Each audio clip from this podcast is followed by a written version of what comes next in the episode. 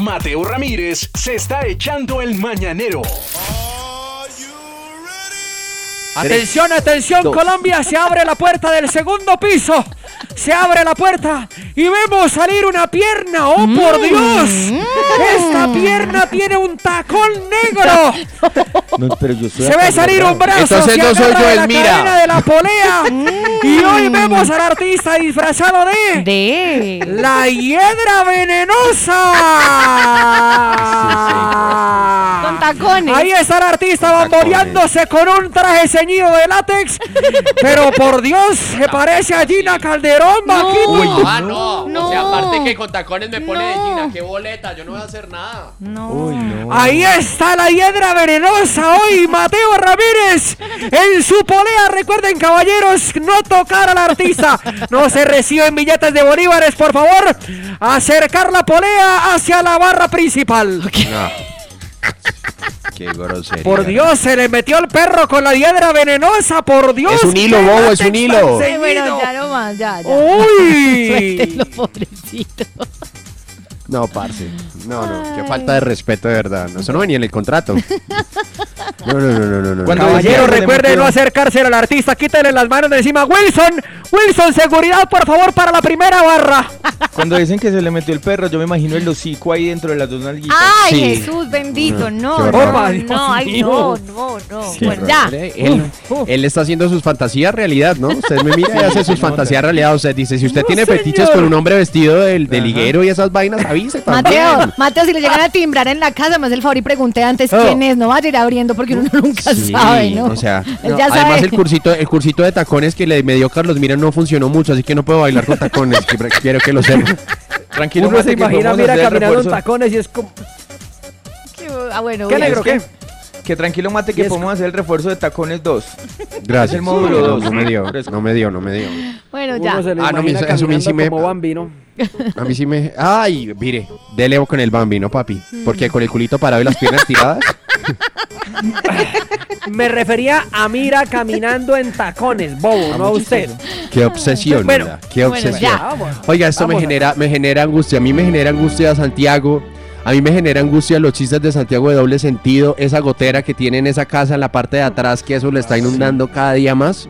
Menos mal que ya salimos de la cuarentena, porque si no se estuviera ahogando en dos meses, papá. Pero bueno, Firme, mijo, como los músicos qué de vaina. A mí me, me, me angustia eso y me angustia muchísimo cuando Carolina Agudelo habla de fútbol con tanta propiedad. Sí. Me angustia de sobremanera cuando Santiago sabe quién es Neymar y el señor que estaba subiendo el video. todo me angustia del fútbol en realidad. Ok. Y, y me angustia sobre todo porque eh, los jugadores a mí me dan mucho pesar, compañeros. A- así se ganen mucha plata, a mí los jugadores me da pesar. Mire, usted imagínese esos 90 minutos de esos pobres manes corriendo desesperados, sudados hasta el alma detrás de un balón, esquivando patadas, esquivando puños, esquivando madrazos para intentar meter un gol y así ganarse el sueldito. Eso es muy duro. Ajá. Así uno se gane miles de dólares, a mí me parece que eso es un deporte muy duro. Ahora, encímele usted tenerse que soportar a un público educadísimo, el público fino, hincha, hidratado a punta de cerveza, que solamente grita groserías. No, como si los, seguramente el público puede correr y aguantar durante 15 minutos a pleno rayo del sol en ciclovía sin que se les baje la tensión, pero eso sí gritan, ¡corra, corra! Mírenlos en ciclovía ahí sentados en el parque chupando paleta porque no van a ser capaces. La gente exige mucho más de lo que es capaz de dar. A mí me angustia mucho el fútbol, amigos, porque me angustia, ustedes no sé si han escuchado los analistas deportivos colombianos, Sí, ellos claro. me generan mucha angustia. Y más si son los, el selecto grupo de hombres mayores de 50. Estos señores juran y rejuran que se las saben todas. Ellos arreglan las alineaciones, las jugadas, los movimientos, las sacan, eh, sacan técnicos, desacreditan jugadores, dicen quién es bueno, dicen quién es malo, ganan los partidos con sus cálculos, ahí sentaditos en la silla frente al micrófono. Y donde uno se lleve la contraria con el otro, mejor dicho, se sacan la lengua uno frente al otro en el micrófono. Oiga, todo por, un sueldito, pero a mí me genera, eso también me genera angustia del fútbol. Ya tenemos los jugadores, tenemos los analistas deportivos. Otro que me genera angustia, el árbitro. Pobrecito el árbitro. ¿Por qué? ¡Qué pecado!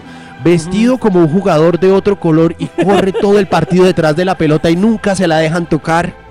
Tiene que tener el pito en la boca durante todo el partido. Uy, Santiago, ese le gustó a usted. Con el pito en la boca Y aparte tiene que tener la mamá de caucho, porque eso sí se la sacan todo el tiempo. Ay, sea cual sea el equipo que le vaya, él no puede celebrar el gol. Al árbitro le va muy mal. Me angustia mucho el, el- el- el- el- el fútbol, sobre todo también por los hinchas. Los hinchas me parece angustiante. Mire, un hincha que se respete está frente a una pantalla que no es interactiva y así que por más que usted le grita al televisor, los jugadores no le van a escuchar sus indicaciones. Me angustia esa grosería de doble sentido tan inmoral que se da con el fútbol. Es que nadie grita un recorcholis, zambomba, wow, cuidado. No. Las exclamaciones cuando escuchamos o cuando vemos fútbol Cuidado, los Mateo. hinchas son fuertes, hasta sexuales. Ah. ¡Métalo! Ay. ¡Uy, Ah. ya casi! ¡Ahí tiene el hueco! ¡Ahí tiene el hueco! Oh, oh. ¡Sáquela, sáquela! Eso es sexual. Uno lo puede malinterpretar, Carolina. Sí, sí, es ¿Usted qué sabe? Sí. Usted sabe mucho de eso. lo puede malinterpretar. Pero lo que más me angustia del fútbol, en realidad, em, es la plata que mueve este negocio. Porque no crea, papito. eh, por algo es uno de los deportes más populares. Y la cantidad de ceros que tienen las compras de los jugadores, Millones de los partidos, Mm. de las entradas en boleterías, hasta de las pinches camisetas que sacan una vez al año, cada vez una más horrible que la anterior, eso es un negocio del que todos hacemos parte. ¿Usted qué cree? Solo que unos somos los pendejos que ganamos con emociones y otros son los que ganan con plata y otros los que cobran, ¿no es cierto? Claro. Pero con este panorama de angustia que me genera a mí el fútbol y por eso lo tengo tan lejos de vida, hay una cosa que a mí no me angustia. Y es que si algún día yo llego a tener un hijo o una hija y me llega a decir por accidente que quiere ser futbolista, yo a la semana siguiente la saco o lo saco del colegio, le compro unos guayos y lo mando a la cancha. Porque como son las cosas de la vida, un gran futbolista en este momento gana más que un profesor, gana más que un médico y gana más hasta que un presidente. Y entre el presidente y el futbolista, al último le arrean menos la madre.